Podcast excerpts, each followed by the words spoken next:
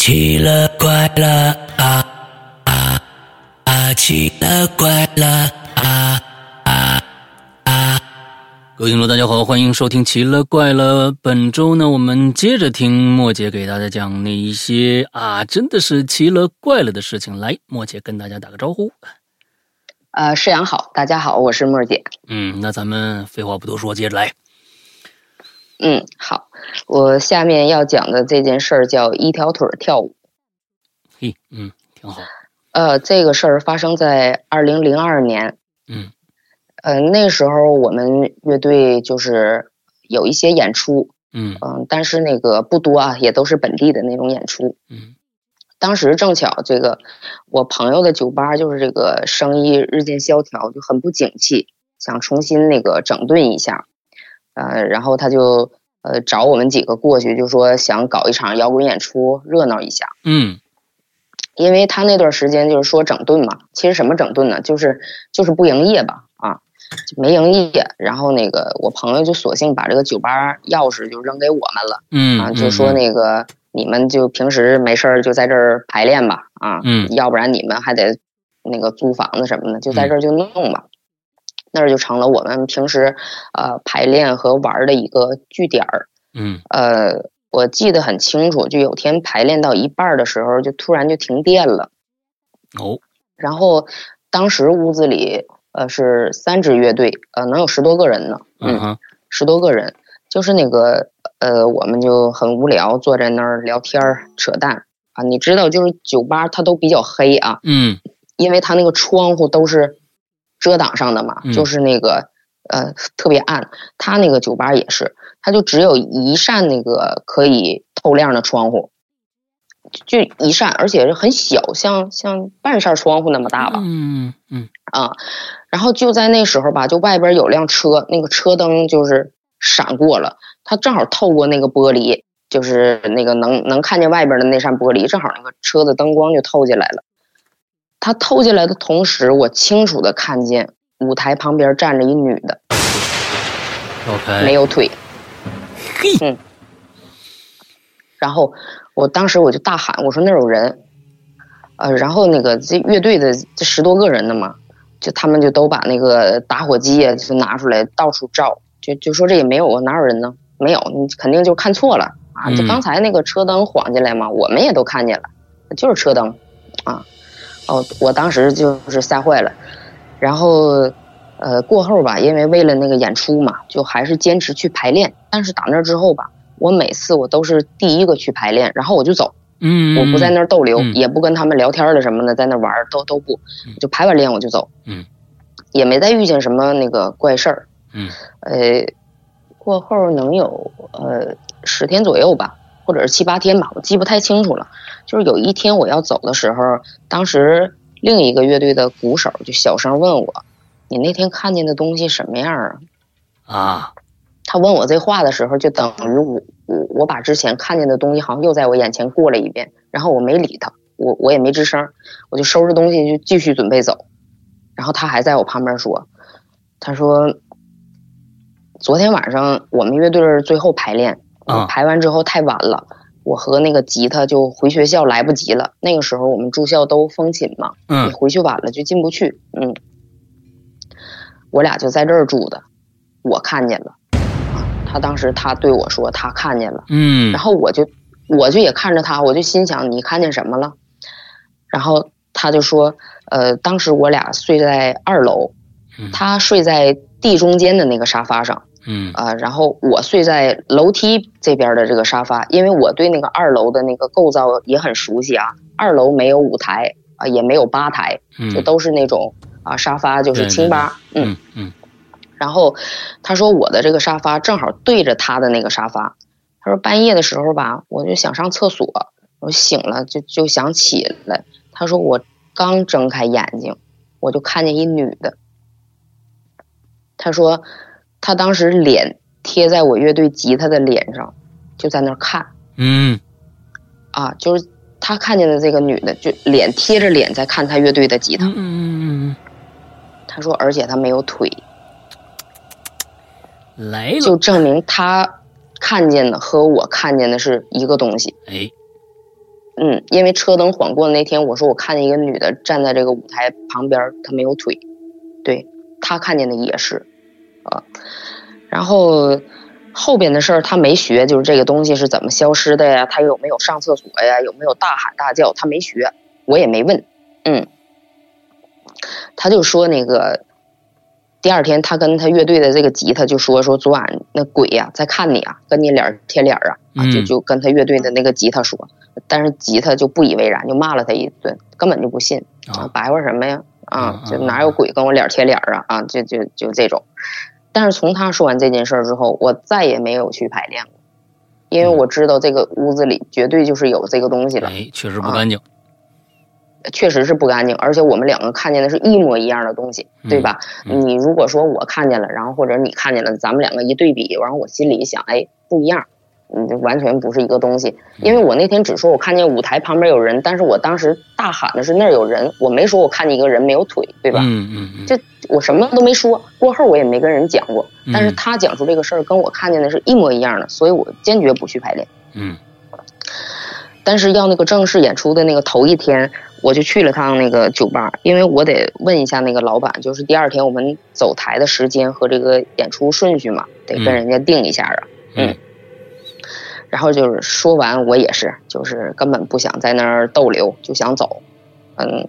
然后这个老板就说说那个呃，上次说那个我听谁谁谁说那个你在这儿看见有一女的站那个舞台边儿，嗯，看见脏东西了。然后当时我就说：“我说我可能看错了，嗯，我说那么多人呢，我我看错了。”然后他说：“你没看错。”然后他说：“你坐下。”嗯，哦，他说：“我跟你讲点事儿。”对，而且他跟我讲这件事儿的时候，就是我去酒吧的时候还有人在，就是那个乐队排练的人有。那天大约还有三五个人在吧，但是这个酒吧老板跟我说话的时候是我在。我旁边当时还有一个人，我有点记不太清楚了。嗯，呃，如果如果是我弟弟的话，就是介绍我来这个节目的这个我弟弟。如果是他的话，他应该也听到了，但我呃有点记不太清楚了，因为他当时是我乐队的第一任鼓手啊。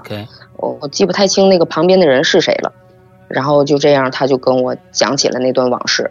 呃，这个酒吧的老板比我大二十多岁。嗯，他是上海美术学院毕业后回到这个城市，呃，在我们这个城市开的第一家酒吧，八几年就开了，很前卫，嗯，呃，十多年来就生意一直很好，呃，他说就在那个头两年嘛，就是酒吧就来了一个客人啊，一个小伙子，有时候一连来十多天，然后有时候一连来个三四天，就时间不固定，但是经常来，呃。他说的那个两年前，你想那个呃，我们聊天的时候是零二年，那两年前呢，大约就是两千年前后的事儿呗。嗯，他说那个男的每天就自己一人儿就消费就一两千块钱，就坐在那儿就点很多很多东西，自己喝洋酒什么的，就消费很高。嗯，因为经常去嘛，然后这个我朋友就想，人家就是总来捧场，他作为老板怎么着也得就跟人家知呼一声，对吧？是。这他就是过去聊天儿，啊，这小伙儿就说他是那个我们附近一个城市的，经常来这边那个谈生意，这俩人聊的还挺投机的，一来二去就成了朋友，啊，经常聊天啊什么的。然后就是每次这个男的出差就都会到我朋友的这个酒吧消费，然后就我朋友不收钱，绝对不好使。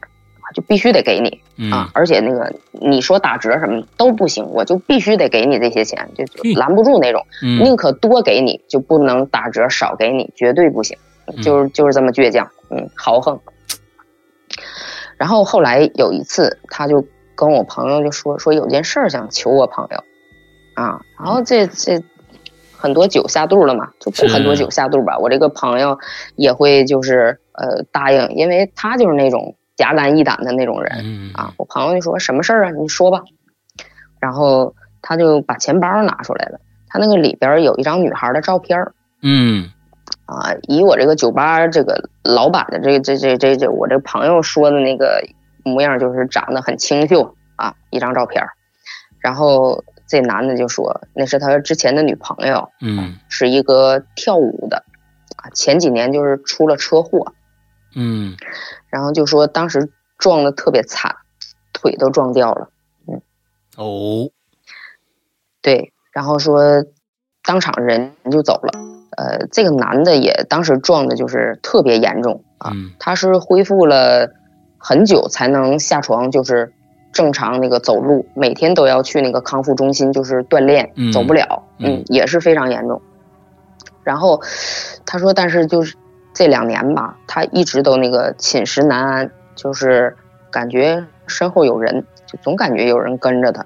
嗯后来啊，就有人指点，就说，呃，也不算有人指点吧，还是出马的，嗯，对，嗯，就说这个女人生前很爱玩儿，很爱热闹，这不是跳舞的嘛，就喜欢这种热闹的地方，啊，这出马的就告诉他说，你要找一个热闹的空间，经过那个人的同意，他就可以留在那儿，而且永远留在那儿，以后都不会再跟着你。哎呦，嗯对，然后这男的当时跟我，而且就是以我这个朋友的话讲，就是这男的当时讲的时候很坦诚，嗯，就是他说，呃，因为他做生意，经常那个周边很多城市在走嘛，就是说，嗯，他认为没有看见什么太热闹，觉得很适合的地方。他说到我朋友的酒吧，他很喜欢，嗯，他就这么说的。嗯对，然后那个觉得很热闹。然后我朋友我就说了，他不迷信呐，就是你想啊，他比我大二十多岁，那个时候都是大学生，就是很前卫，而且是搞艺术的，什么都不信啊。嗯然后侠肝义胆，喝了那么多酒，当场就说留下吧，哼哼，就这么简单的对话，对，嗯就说留下吧。嗯，这男的留下这张照片之后，再也没来过。嗯前期都是铺垫后来，还情，对先把情先对之前都还完了，啊，对，因为他一直在消费嘛，嗯，对。然后这个从这个男的走了之后啊，就是，哎呀，生意突然间就变得特别冷清。嗯你，想，这个酒吧是在那座城市的第一个酒吧，而且嗯开了十多年，你是名声也好，还是这个回头客什么之类的哈都好，他不会一下变得很冷清，对吧？嗯但他这会儿就是突然间就没了人气儿，就是不行了，生意就每况愈下。然后再后来，就是这个酒吧的客人当中，经常有人上卫生间呢，或者是呃刚一进来的时候就就就老是说呀，就就是呀，就就这样一声，你能懂吗？嗯嗯，就看见吓着了，东西了。对，然后就是都是说看见一女的没有腿之类的，和我看见的是完全都是吻合。嗯，嗯，然后那个我老板说自己没看着过，他怎么可能看见？我觉得就是呃，全世界剩他一个人都变成鬼了，他都啊，他都看不看见，真啊，的、对对对，看不着，他不可能看见。啊，对他就是那种人。嗯然后我朋友说，呃，那个男的走的时候不是把照片留在这儿了吗？嗯啊，然后他说那个、那个照片啊就被他塞进那个酒吧台里了。嗯他说他发现这个酒吧生意不好的时候，也觉得有一些不对了啊，然后他就去这个吧台里找这个照片儿，但是这个照片就不知道哪儿去了，你就找不到，哎，怎么都找不着。然后这个生意越来越冷清，一毛钱也不挣。你想，天天还有就服务员什么的，嗯有水呀、电啊，这费用是很高的，房租这嗯一系列的费用，它就是很难以支撑。嗯，我们那次演出之后，他的酒吧就彻底黄了，兑都没兑出去。嗯啊，就是房租也到期了，就兑都没兑出去，就那么黄了。嗯呃，这个酒吧的老板当年四十多岁，呃，然后那个就去北影进修了，嗯，然后呃，名字我在这儿就不说了。后来他参演了我的团长、我的团，还有哦《战狼二》啊，对，然后呃，我觉得吧，啊、客串了一下，对，啊，然后可能没有这位出现在酒吧的这个不明物吧，嗯呃，导致的生意冷清，也就没有我朋友开启这个北上的这个演艺之路吧。嗯，所以我认为一切都是冥冥中注定的吧。嗯，哎，有因就所有果，以说，对，所以说这件事儿告诉我们，繁华之处难以为梦。是啊是啊。哎呀，这个这个，我现在我大概我知道这人是谁了 啊，大概知道了是吧？啊大概知道因为他在那个我的团长我的团里边说过他是哪儿的人。啊，我大概知道了啊。行了，呃，那是我，那那他原原先还有这样这样的一个经历啊，而且跟这个灵异事件还有关系，还挺有意思。但是他这种人呢，你你就是现在问起他，他有可能都记不住了，因为在是，在他的生命里什么都不重要，嗯，嗯对一切都无所谓。嗯，好吧，啊，那咱们接着下一个。我觉得好，我觉得今天的故事好像都都有一点沉重，我我再讲一个轻松一点的，短的吧。好的，就是太沉重了，嗯，呃，也这个也也也算不上是什么那个鬼故事吧，这个就关于我奶的事儿，哎，这个叫夜空中最亮的星，嘿，嗯。就是我奶现在已经九十多岁了啊啊，属马的，嗯。嗯，然后她从呃八十四岁开始就有一些糊涂了，嗯。啊呃，然后就是每天念叨的都是呃那边的人，嗯。然后经常说看见的东西咱们也看不着，也也咱也不知道究竟怎么回事儿啊。嗯，但是依然气势如虹。我奶是一个特别硬核的人，啊，呃，然后那个呃，前一阵子啊，我去看他，他坐在床上，他用两种声音在跟自己说话，嘿，这倒不就是寂寞 那啊。个，对，一个是他自己的声音，嗯。另一个是他模仿的一个小孩的声音，就是在那儿聊天儿。啊，然后而且他的手还在就是空中像摸小孩的脑袋那种做做出手势，你知道吗？其实挺恐怖的。嗯嗯嗯。啊，然后就当时我我看了，其实说实话我挺生气的，就好像在故意吓唬我，嗯，嗯，啊，他就是你你你觉得奶奶跟你开玩笑呢，吓唬你人家根本就没理我，这是我自作多情，我啊就觉得他好像在吓唬我，啊？然后我就过去了啊，我从那边的椅子上，然后我就起来了，我就走到他旁边那那块儿，我就说，我说你跟谁说话了？嗯态度也不是太好啊，嗯然后我奶说，就是呃指那个地上，就指指我旁边那个位置，就说，我跟这个小孩儿啊，我跟他说话了。嗯然后我说小孩儿在哪儿呢？你猜我奶说什么？嗯，我奶说，你要是不站这儿，他正好站这儿。那 就是重一起了呗对，啊就是我占了人家的位置。啊！就是我这就想啊，我说这不是演戏需要走位，人生也需要走位啊。哎，是是，然后是这个他这个年纪大了之后吧，他这个老是不好好睡觉，就晚上就一说就说一宿，折腾嘛。。嗯然后我就每天早上我都去他那儿看一眼。嗯有天早上我到我奶那儿，我刚一进门，我奶就说：“你看看，你看看，你来了，那姑娘就走了。”就跟我就有点责怪我的意思，就那意思，我一进去就就有个姑娘就走了。嗯，哎，我说哪个姑娘啊？啊，然后我奶就说：“她呀，他天天晚上十一点半来呀，然后就在这个小床上睡，就那旁边有一小床，那小床是、啊啊呃，有时候我姑住在那儿啊，有时候我妈呀，就是因为我奶晚上离不了人儿，就都是家人伺候她住在那个小床上。对，然后他就说，他说那个啊，他天天晚上十一点多来，然后就住在这个小床上，早上嗯起来就走了。嗯啊啊，就他说完这句话，我 我真是我，哎呀，我就不知道说什么好了。嗯，然后我就想，我说这个鬼也需要包宿嘛，就听起来特别辛苦。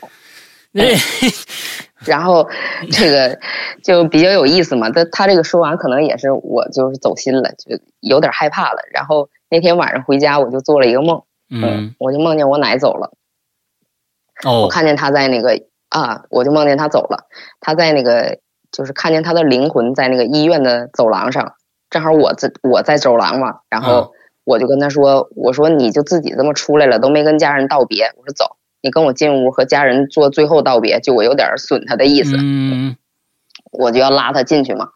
然后因为我说过，我奶是一个特别硬核的人，嗯她当时跟我说，我他妈没那闲空，啊，这就是我那天晚上做的那个梦啊。嗯然后医生嘛，硬核，宁折不弯。嗯呃，比如我奶，就是现在她也很有意思。有时候就比如有一天他特别不高兴，他骂了一上午的人，嗯，隔天他特别高兴，他也骂了一上午的人。对，所以就是呃简简单的讲一下我奶这个事儿，就娱乐一下，因为我今天讲的事儿都太沉重了，所以说我奶这个事儿就是告诉我们狭路相逢勇者胜。哎，你这话还真说对了。你说真的，咱们今天前一段前几个故事讲的那一些啊，我我总是觉得我们因为我们。对那个世界的各种各样的事情完完全全不清楚，我们没有办法去判断那个世界到底是怎么回事啊！我们只能大概的觉得那个可能拥有那个世界，但我觉得老太太呀，人家呀已经通了。啊，通了灵了，通透了，通透了。你知道，就是那边人跟咱们这边人其实没什么区别啊。反正只要我能驾驭得了他，他就不敢把我怎么样。嗯，所以你现在就是说嘛，是不是？你说这，哎呦，这咱们这边人，你是每天睡我那小床啊？是不是啊？那你就睡吧，睡吧，睡吧。啊，你是白天睡觉，晚上晚上聊天啊？那行，我老太太，我陪你聊会儿。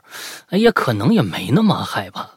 啊，呃，人家应该是一点感觉没有，人家是两边横康的人，哎，就是咱们听见了觉得很恐怖，没错，对。但刚才咱们讲那故事，喝酒的那位，啊，喝酒的那位，可能到到奶奶这边啊，也不算什么事儿。啊，你少喝点吧！你想干什么呀你？哎，可能就就就来几句，哎，你他妈下明天别喝了啊！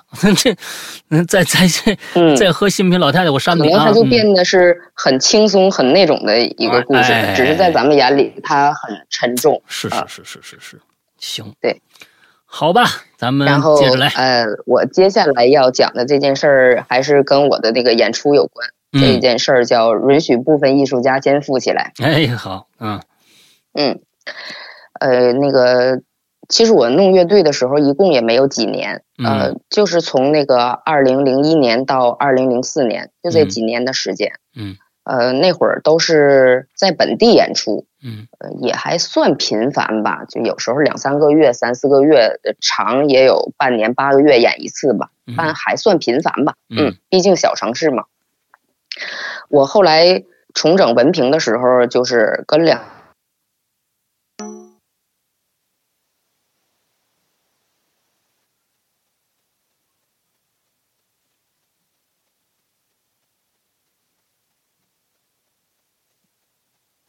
得彻底断了。喂，哎，来来来了，回来了，回来了。嗯嗯，重整文凭，嗯，那儿开始。嗯，重整文凭就是跟那个两个女孩儿。合租房子嘛，我上次二零年来做节目的时候，好像讲过这个事儿，对吧？嗯，就说这个重整文凭的时候啊，我跟他们一起住。嗯，然后我记得很清楚，那次是我第二天要演出，然后那个当天那两个女孩都因为各自有事儿就没回那个我们出租的那个屋子。嗯，当天就剩我自己了。我们是那个一室的房子，就是没有客厅。呃，也没有沙发，就是一进门有一个大约六七平米的一个小空间吧。嗯，有几个那个整理箱，然后装着我们的衣服，还有鞋之类的，就就放在那个小空间。嗯，然后那天晚上大约十点钟吧，我就听见这个外边有那个翻东西的声音，就是嗯呃，声音不是特别大，但是我能听得见。嗯，然后这个我当时这个屋里开着灯。然后我就想这是什么声儿，然后我就壮着胆儿我就走出去了。嗯，但是我到外面的时候没有声音，嗯，也也没有什么怪异的事儿发生。然后我就把旁边那个管灯就是打开了。嗯，我又仔细的看了看，嗯，什么都没有，也没有声儿。嗯，然后我就把灯关了，又回屋继续躺下，声音也没有了。我就以为是那种。呃，特别硬的那种塑料袋子，你知道吧？嗯，就那个塑料袋子特别硬，那个有时候你就放在那儿，它也会发出那种嘎巴嘎巴的那种响声。嗯，啊，对。然后我屋里睡觉的时候，就是留了一盏那个壁灯。我租的那个房子比较老，老式的房子，那个墙上都有那种壁灯，你知道吧？嗯，就那种壁灯是那个，而且它是拉链的啊。对，拉绳的，就是拽那个绳子，然后能打开能关那种。嗯，然后留了一个小壁灯，呃，也睡不着，就是闭眼睛在那儿待着嘛。嗯，大约到了半夜吧，呃，我也说不清是几点，就是外边又响起了那个声音，很也还是很微弱，呃，但是我当时并没有害怕，我就想，应该就是那种装衣服的袋子那种发出的声音。嗯但是没过了多久，这个声音它就变得特别大，就明显是在翻东西的声音，而不是那个塑料袋儿发出的那种嘎巴嘎巴声，根本就不是。然后我当时就是想的是，是不是跟我一起合租的那个女孩儿回来了嗯啊，或者是进贼了？就是，但是我只想到这儿的时候，我就已经想不下去了。啊，就就根本就没法再想了。我当时就是坐起来，然后就那个呃穿鞋，然后就赶快那个出去看看到底是那个怎么回事儿嘛。嗯嗯。然后结果我打开我这个房门，借着这个壁灯透过去的光，我看见一个人穿着我的演出服蹲在整理箱旁边盯着我。哎呦我的天，嗯呃，就是我为什么能确定他穿的是我的演出服啊？因为我说这个壁灯透过去的这个光很微弱，对吧？嗯。但是我一眼就认出了那是我的演出服，因为那是一件荧光绿色的短袖，嘿嗯。就荧光绿，你知道那啊。那个颜色它是非常非常显眼，而且嗯。那个荧光绿色的衣服是那个两边短袖的位置还带了两道白，啊非常非常显眼。OK 对。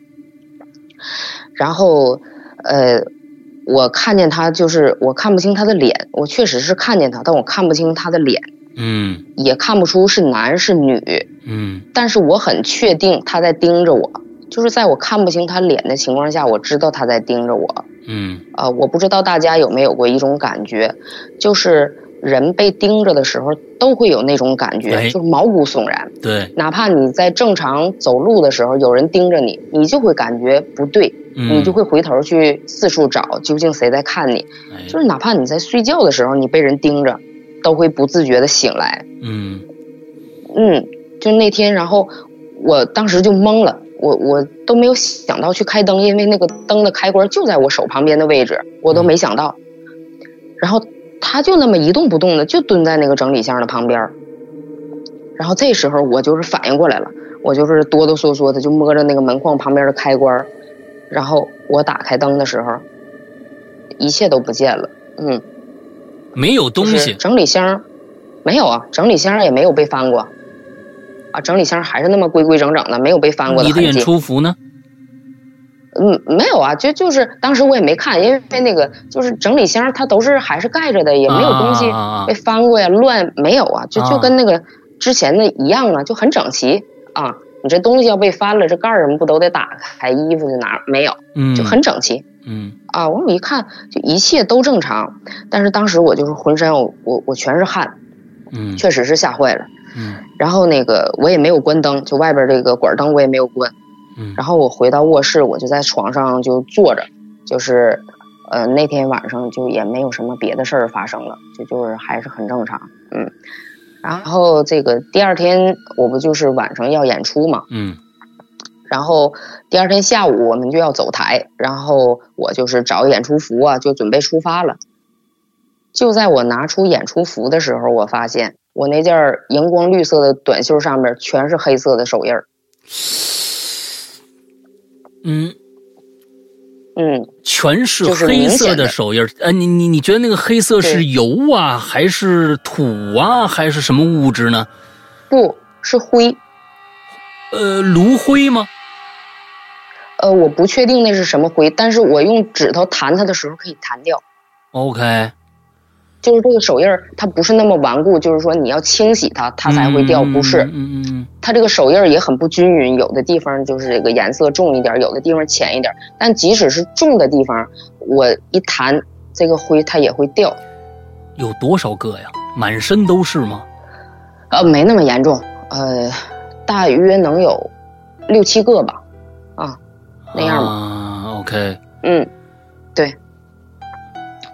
然后最奇怪的，你知道什么？就什么事儿吧，他就特别怕联想，就怕你想。嗯就是呃，这个衣服就是肩膀两侧的位置，就是嗯连着这个短袖，就是肩膀两侧的位置嗯是一排黑色的小点点，就很明显是有人在捏着这个衣服看，你能懂吗？啊啊，就是明白。那个两个指头，他拿着这这么着。个衣服看的时候，那种黑色的手印儿，对。啊啊啊。所以说，就是如果你，嗯，哎呀，就是我不知道为什么，就我看见这个小点点，其实认不出它是什么，但我就感觉到这是别人在拿着它看，嗯，啊，很明显的这种感觉，而且那个小点点它是前后对称的，哎。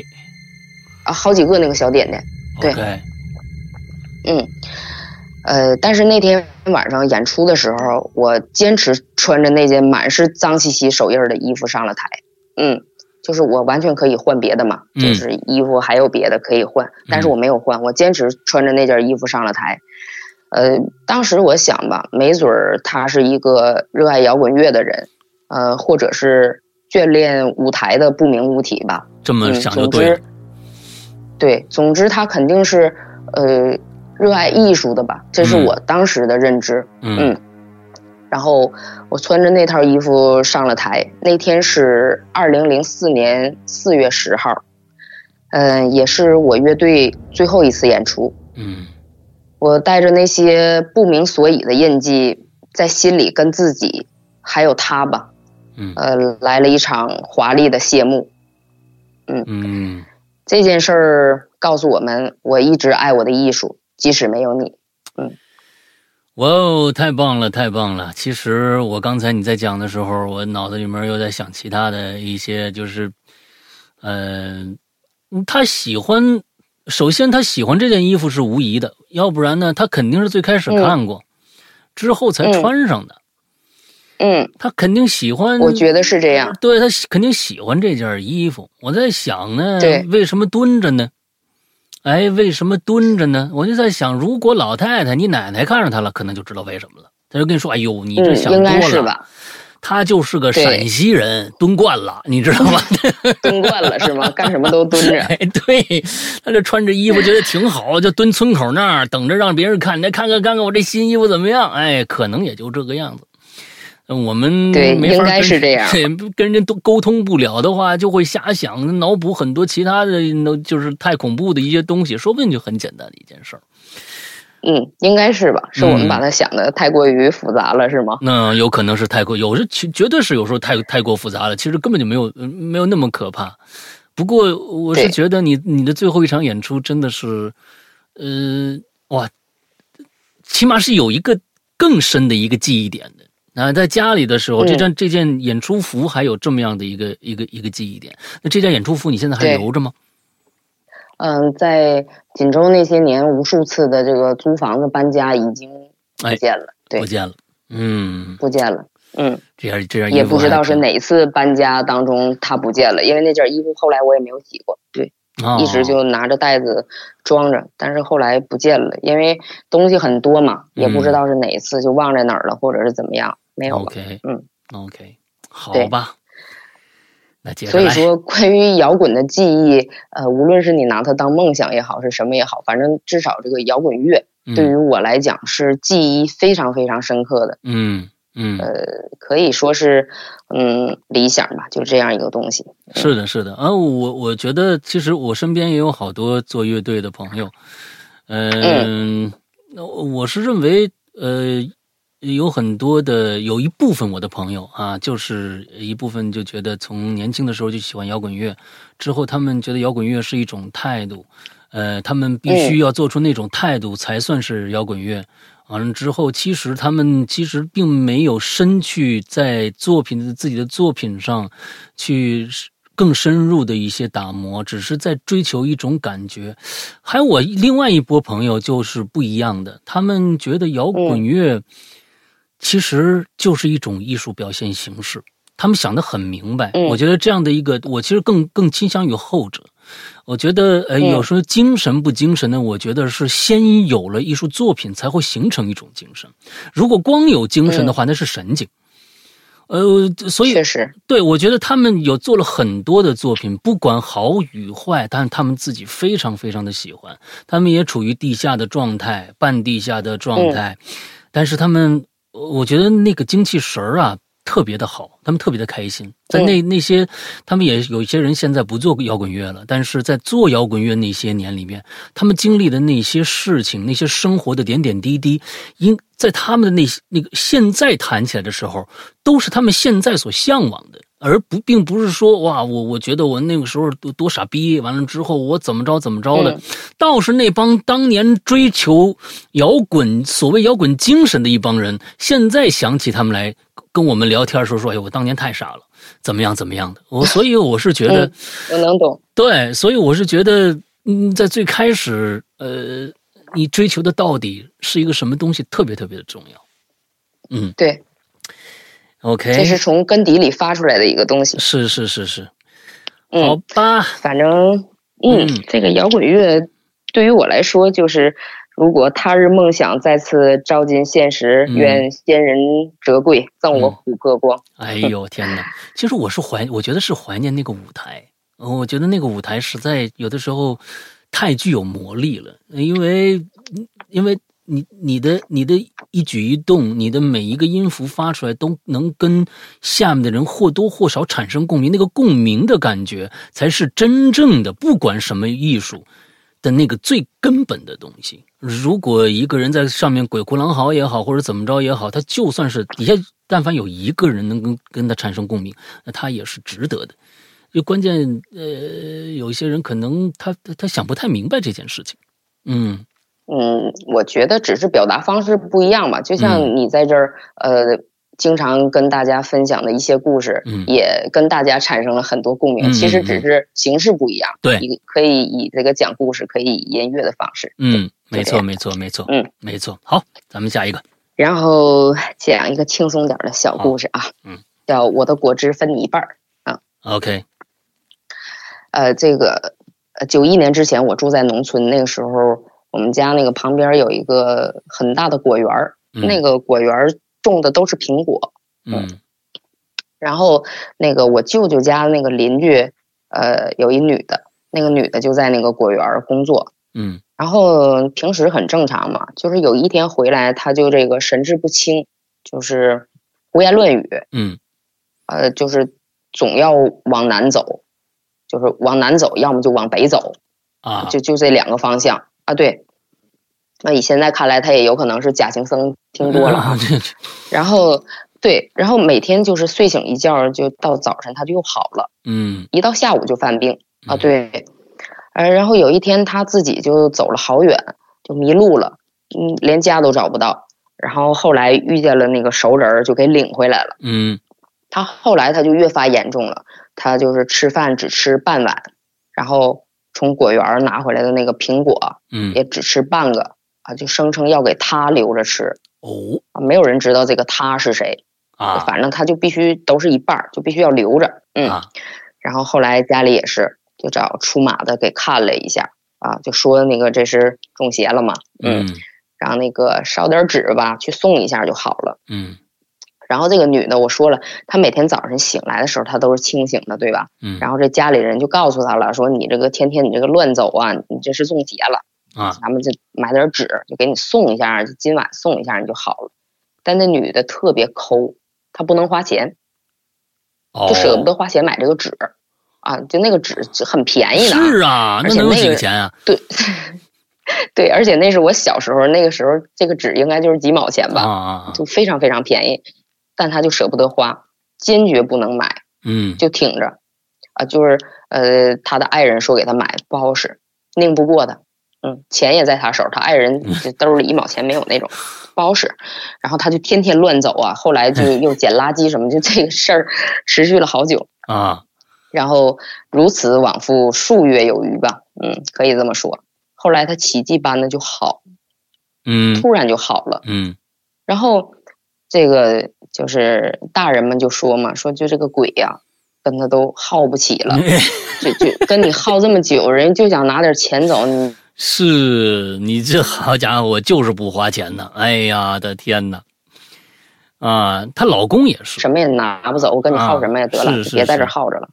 她老公也是。刚才好像断了一下，是吧？嗯？嗯，对，断一下没事儿，那也接上了，接上了。嗯，啊，那老公也是，你说你现在是我这这得花自己的钱，那你先跟同事啊、朋友借个二毛三毛的，先买点纸来回来来弄一下呗。这好家伙，你我认为吧，啊啊，就是这不是一家人，他不进一家门。啊也是他的爱人应该也是那样的人吧，哎就也舍不得。对，把鬼都逼本走了。身说买说买纸可能就挺心疼的，嗯，然后这他一说不让买，他就啊，那我听你的，不买了。嗯，然后就这样嗯，所以说就是也是这法儿，也是个法儿。那你说是不管了，对呀那那人家胜利了，一毛钱没花，这不是耗走了吗？是的，是的。所以说，白打工嗯，对这件事儿，儿告诉我们，即使明天早上枪口和血淋淋的朝霞让我让我交出青春、自由和笔，我也绝不会交出一毛钱。哎 对对，这这个这这个东西太令人发指了，这跟当年的这个拖欠民工款是一个样子的啊，是不是？人家就是来这这这很明显的一个一个，对吧？你这是帮助你减肥，那对吧？我这相当于教练，教练你教练减减肥不不灵，我我跟着咱咱从接着从南走到北，从每天从南走到北，一定瘦，一定瘦，你给点钱，连三毛五毛的给个就是算个意思，不给没多有少，嗯，对，真是啊，哼，嗯。好，然后我下面要我看了一下时间啊，我嗯。下面要讲的这个事儿，应该就是今天的最后一件事儿了，，OK，嗯。叫流着泪的你的脸。嗯。呃，我说了，今天我一共加了两件事儿，嗯。呃，这是我临时加的第二件事儿。，OK，呃，上次二零年来做节目的时候，我说过，我三十岁之后没看见过什么奇怪的东西嗯啊，就是三十岁之后都没见过。嗯但是我常常有一种感觉，就是呃，我之前说了，就是那个我有一位很好的朋友，去年以一种独特的方式离开后，呃，我没经任何人告知这个消息，我就已经知道他走了。啊，嗯，然后，呃，我想也许我只是看不见那些人，嗯但还是会感知一些事儿。嗯嗯，他们可能一直都没有退场，就像现在我在这儿讲述这些事儿的时候，他们男女老少若干，也许都拥挤在我的屋子里，嗯侧耳倾听。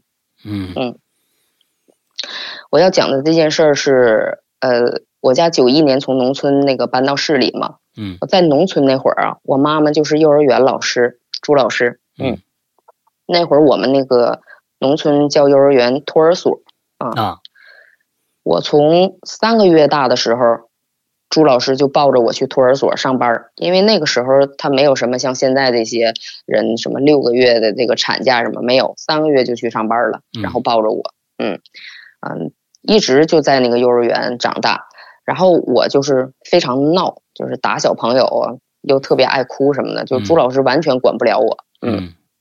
然后没有办法，呃，一九八八年的时候我就上了小学，呃，就是我是八四年十二月份出生的，就是说我三岁半的时候已经上小学了，嗯。啊，光是一年级我就念了三次，是我刚才对这个但是丰功伟绩非常的好奇啊，怎么能三啊这这一年级念三次，是因为换了三个地方吗？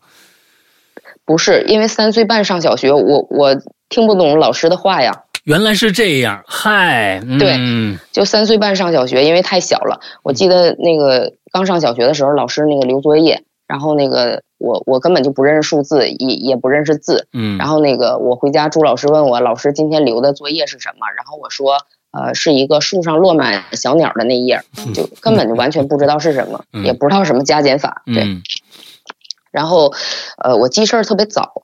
说到这儿，我不知道大家有没有看过一个基因学的那个研究，嗯就大概说的意思就是有一种人，你认为他记忆力很好，然后记事儿特别早，其实这个跟智商没有关系，嗯这就是一种基因。嗯这个基因决定了他会记住很多别人完全没法记住的事儿。嗯呃，嗯有的人就是甚至能清楚的记得一两岁时发生的事儿。嗯呃，但是我我没有那么厉害啊，嗯，所以这些人对于开心和痛苦的事儿都会比别人敏感，嗯因为他们对感知的认识太过于深刻了，嗯就是以至于很大年纪想起三岁时玩具被抢了的那种悲伤心情，还如同发生在眼前。嗯啊，我就是这种人吧，嗯，嗯扯远了。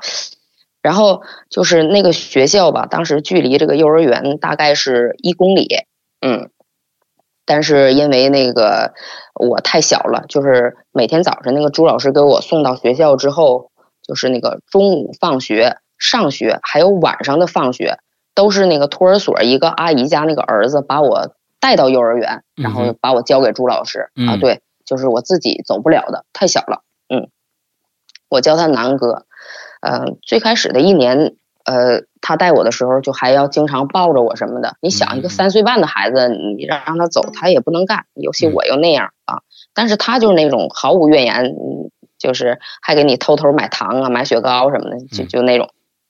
然后他一直接了我三年，就是我整个念了三次一年级都是他在接我。嗯就是啊、我们从老家搬到城里是一九九一年嘛，呃，我家搬走那年他正好是初中毕业，啊，初中毕业他念的那个职高也在我们这个城市，啊，就恰巧就是呃跟我们还在一起，嗯然后所以周末的时候吧，就是朱老师都会让他来家里吃饭呐什么的。嗯。呃，他职高毕业后就留在我们这个城里的一个工厂上班儿，呃呃，上班儿嗯，我印象中还还好吧，不是特别忙，呃，跟我们联系还很频繁，因为我记得那会儿有时候中午他还会来我家，偶尔吃吃口饭啊，嗯啊，周末也经常来。嗯。对，就在我小学五年级那年暑假啊，然后那个其实对于我来来讲不分什么暑假寒假，我我上次来做节目我说过，我小学没怎么上过学，记得吧？嗯。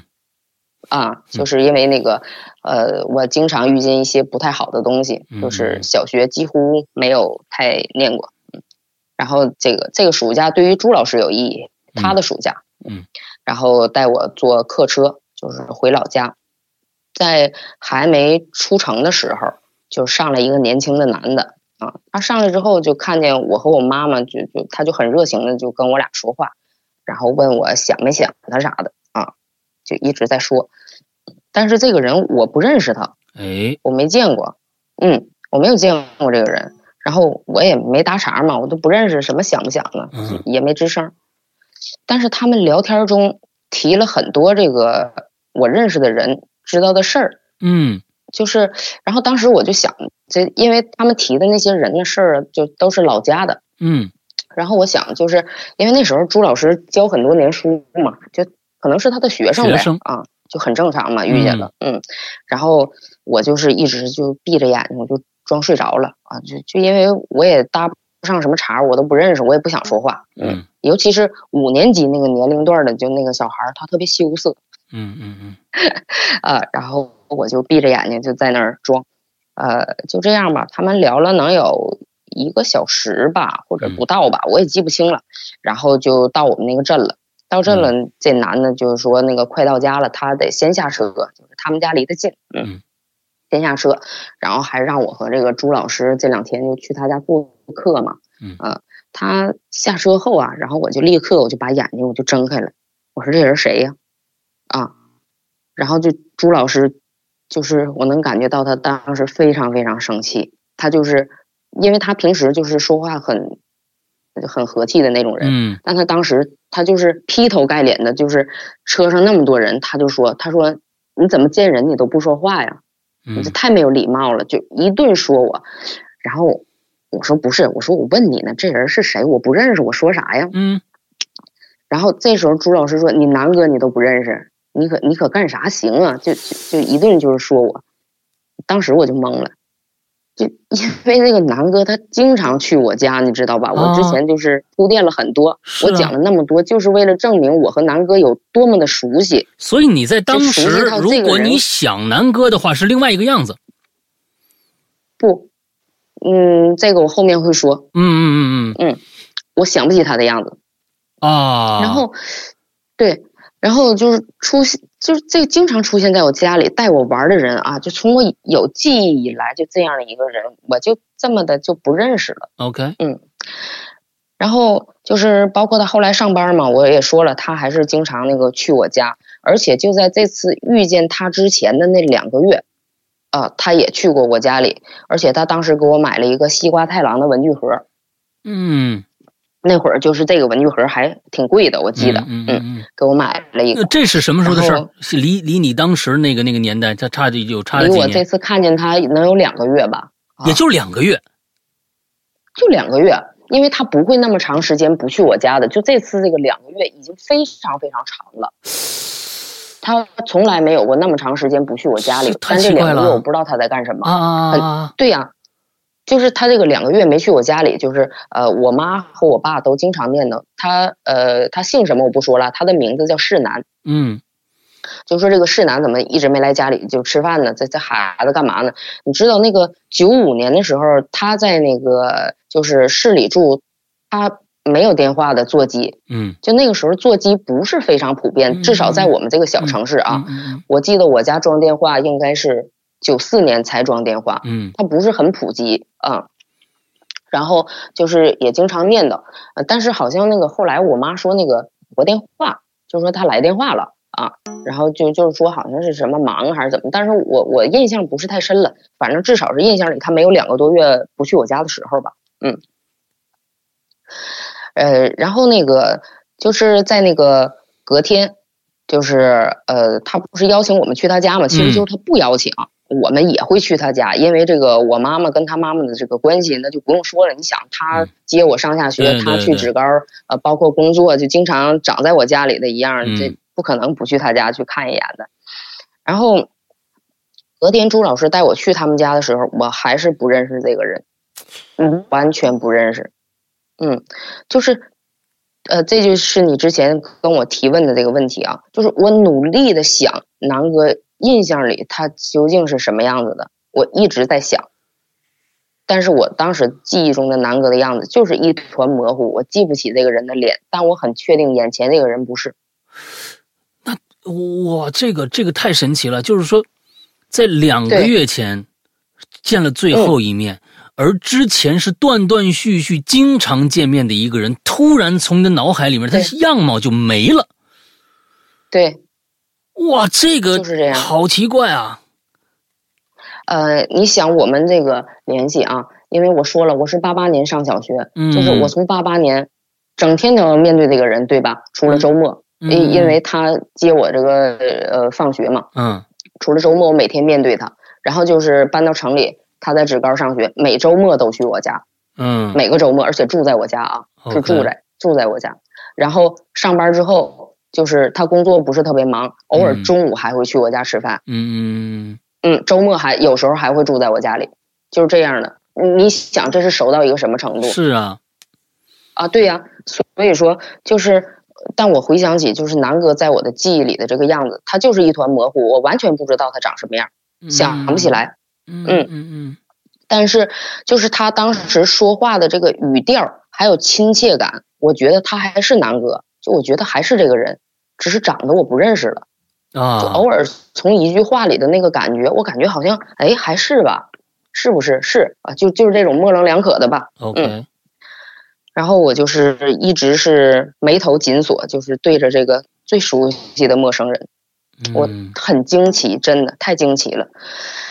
呃，那次我在老家待了三四天吧，嗯就是回城的第二天，我我们家就接到电话，哎，南哥跟那个另两个同事出车祸了。哎呦，呃，当时那个车是撞在那个一辆呃大货车上，嗯呃，车当时着了火，那两个人当场就是去世了，而且就是烧的不成人样，就后来呃，就是，哎呀，家属去的时候认不出哪个是是谁家里的人了，已经烧成那样。嗯。哇，然后南哥是从车里被甩出来了，啊，啊。就是被甩出来有十多米啊。他当时有意识，就是意识很很清晰，嗯。呃，拉到医院抢救过程中，呃，人走了，对，啊，然后，呃，就在他走的那天晚上，呃，我梦见他了，嗯。他像就是像平时一样嘛，来我家，嗯。很正常的那种。我看见他的时候，他是我以前认识的那个南哥，就就是我认识的那个南哥，是我认识的样子，嗯，就不是我最后在老家车上看见那个，我认不出，不是，嗯。OK，然后因为我一看见他，我就对上次我认不出他这件事儿，我就耿耿于怀，你能懂吗？嗯。就是我一直在纠结这件事儿啊，嗯因为呃上次我们看见的时候，我没有跟他说话嗯啊，就包括第二天去他家的时候，也就是呃点头啊，笑一下啊，没有正经跟他说话。就是他当时也还是就是呃给我好吃的呀，然后逗我呀，问我话，我都闭口不答。就就因为我觉得我不认识我，我不想说话，对，就是这样一种感觉。然后当时我对，就是再次看见他，我就是耿耿于怀。然后我就跟他说：“我说南哥，呃，上次我认不出你，嗯，但他没接茬，就没没就着我这话继续说下去。嗯啊，他就是那个手啊，就就捂着那个呃左边，就像肋骨那个地方吧，他的手就一直就支在那儿，也不是捂着，就是。”成一个三角形那样，就就支在那儿。然后他跟我说：“他说我现在就是这里挺疼的，嗯嗯。然后那个他接，就是我这个时候没有接话，就他说挺疼的时候，我没有说话。然后他就接着说：他说左边第三根肋骨扎进肺里了。啊，这是他跟我说的，而且我记得特别清楚，是左边第三根肋骨扎进肺里。嗯。当时梦里我就特别着急，嗯，那个时候我已经小学五年级了啊，嗯，就是我完全知道这个肋骨扎到肺里是什么概念，当时已经急得不行了，然后当时我就我就说我说那哪行啊？就我刚说完这句话我就醒了，就我说那哪行啊？就我下句都没等说完，我一下就醒了，因为我的下句话想说咱们去医院呢，这这不行啊，嗯嗯，然后。他们这起车祸吧，就是因为呃有司机喝酒和这个转弯的问题，就是分歧特别大。那个时候那个交通事故跟现在这个断定不一样，没有什么监控啊、车载记录仪啊，就是全是靠那些什么刹车印儿啊，又又什么的，靠那些判定。反正当时就是呃各执一词吧，就分歧特别大。嗯嗯。然后呃大约一个月吧才处理完。呃，医院出的报告就是。其实我当时心里已经完全知道，根本就没出乎我的意料，就是肋骨插进肺里导致的死亡。嗯，呃，但是我没对别人说过，我早就知道了。我从来没说过，我说就是，而且我清楚的知道是左侧第三根肋骨，就是呃，啊，我知道这个医院出报告的时候是这个家里人就是转达给我的，他们也没有说是左侧第三根肋骨，我相信他们知道的没有我具体。哈，嗯，呃，这件事儿我前几年跟朱老师求证了一下，但因为年代太久远，他不记得了。嗯啊，对，嗯，然后我没有告诉任何人，这件事儿是南哥自己亲口告诉我的。我相信我知道一切，他们不知道。嗯，然后呃，这个一个月后这处理完了，就是遗体告别嘛。然后这个呃，家里人肯定不会让我去啊。首先年纪小，常年不上学。被各种东西纠缠，成整天就是有的没的，就这些东西吧，不可能让我去。嗯。然后那天朱老师回来的时候，就跟我说，说世南躺在那儿就像睡着了一样，因为他没有外伤。对，嗯嗯嗯。他说就像睡着了一样，他说就是他妈妈疯了一样的喊说那不是他儿子。哎呦。嗯。对，就世南的妈妈。嗯，他就一直在说，他说他不会不认识自己的儿子，嗯，他反复的在说，然后就是家里人就是认为他悲伤过度嘛，啊，就出现一些过激的行为吧，因为这个受刺激很大嘛，嗯，但是当时的我就非常相信他说的话，因为在那之前我就已经不认识南哥了，嗯，在回老家的车上我就已经都不认识了。呃，那之后很长一段时间吧，就是世南的妈妈都在这样的质疑中活着吧。嗯，后来家人也是呃找人看了，嗯，然后那个人吧就说这个世南是一个修道童子啊，在出事儿之前的半个月，就是三魂七魄都走的差不多了，哎呦，就没有人气儿了啊。嗯，所以说就。当然认不出来，就说，而且就算天王老子来也救不回来，就就这个意思吧。嗯，然后我就想起最后那次见面我认不出他时，我想他那时候大概可能就已经走了吧。嗯嗯，当时我能看见，却没看懂。嗯，其实他走后那些年，嗯，我断断续续有过很多想法。嗯。比如回到那个时候，就是我告诉他别坐车呀，啊，或者是，呃找那个得道高僧救他呀，嗯，就是最后这些想法都不了了之。你知道这些都不现实，就包括我现在回到那个年代，我依然不现实。嗯，嗯，当然，之后我没有梦见过他，嗯呃，直到二零一三年，嗯，我在一个半睡半醒的晚上吧，看见了他，就是我不确定那天晚上我有没有睡着，或者是一个清醒的状态，我不太敢肯定，嗯。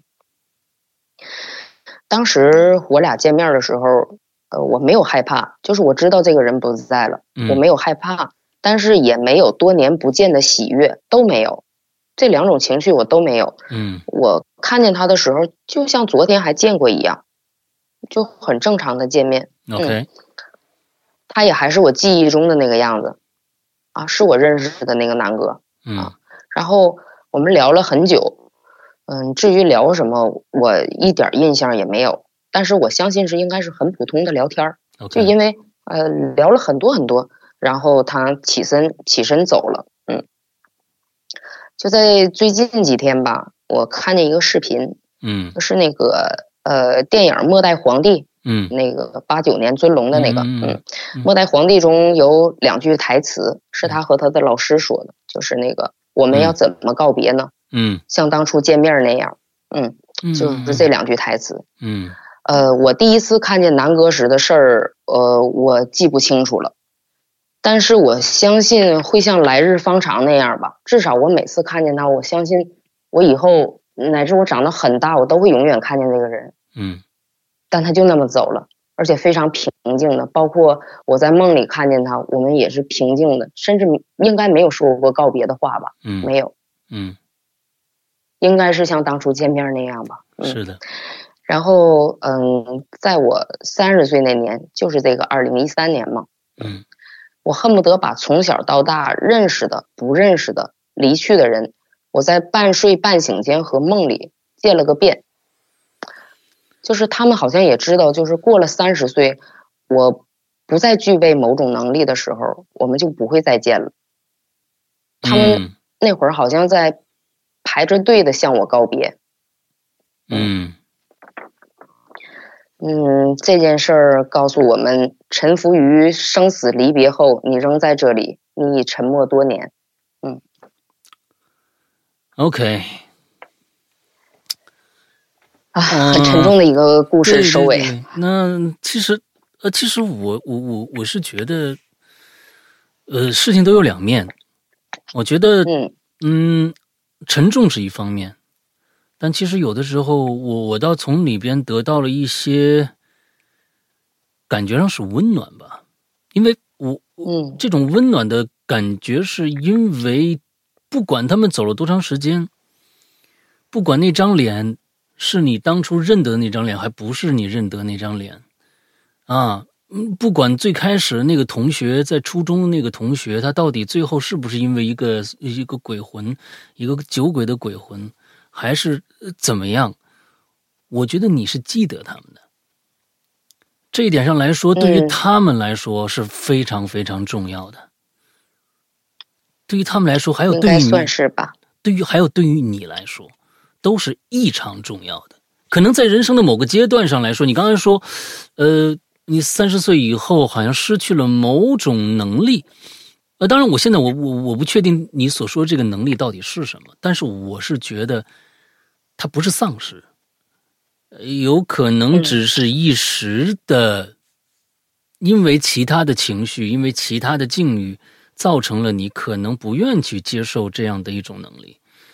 再过一段时间，他可能又回来了，嗯因为这个世界上所有的事情都没有定数，不管是呃好的生活能还是坏的生活，是呃另一个开始吧，那当然，也许是。